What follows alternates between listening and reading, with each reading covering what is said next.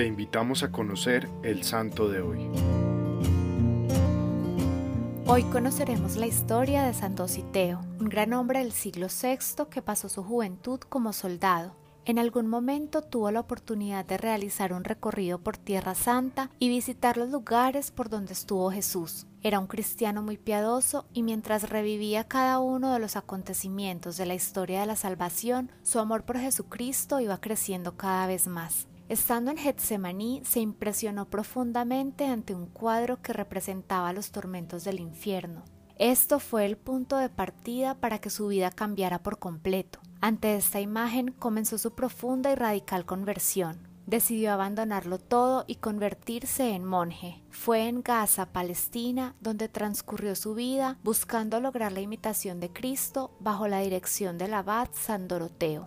Estando allí, fue un monje contemplativo que comprendió con claridad que cualquier persona, cosa y situación de la tierra podría ser para él una atadura que le impediría alcanzar completamente el anhelo del cielo, por lo que renuncia a su propia voluntad para ponerse en manos de Dios. Tiene un desprendimiento ejemplar respecto a las cosas de este mundo, sin sentir apego por nada Cuentan sus biógrafos que logró un desapego tan completo y perfecto de todas las cosas, manifestado incluso en el desprendimiento de los libros para los rezos y de las herramientas con las que trabajaba su huerto. Y esto nos sugiere un grado último de renuncia, porque el afán de posesión suele esconderse en la excusa de la necesidad de los útiles imprescindibles. De esta manera se presenta el ermitaño San Dositeo como un inmenso manojo de amor a Dios, un hombre cuya voluntad está plena de deseos, de ansias, de anhelos de vivir en exclusiva para el Señor, con la decisión de entrar en su eterna posesión sin el lastre que pueda suponer el más ínfimo cariño a las cosas terrenas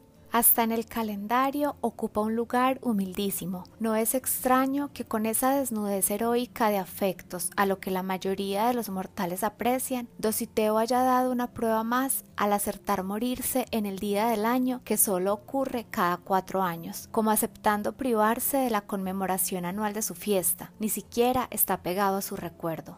Que el ejemplo de San Dositeo nos impulse a vivir una vida más libre, más sencilla, sin apegarnos ni apoyarnos en nada humano, en nada de este mundo. Que busquemos vivir solo para Dios y entrar en su eternidad, anhelando intensamente alcanzar el cielo.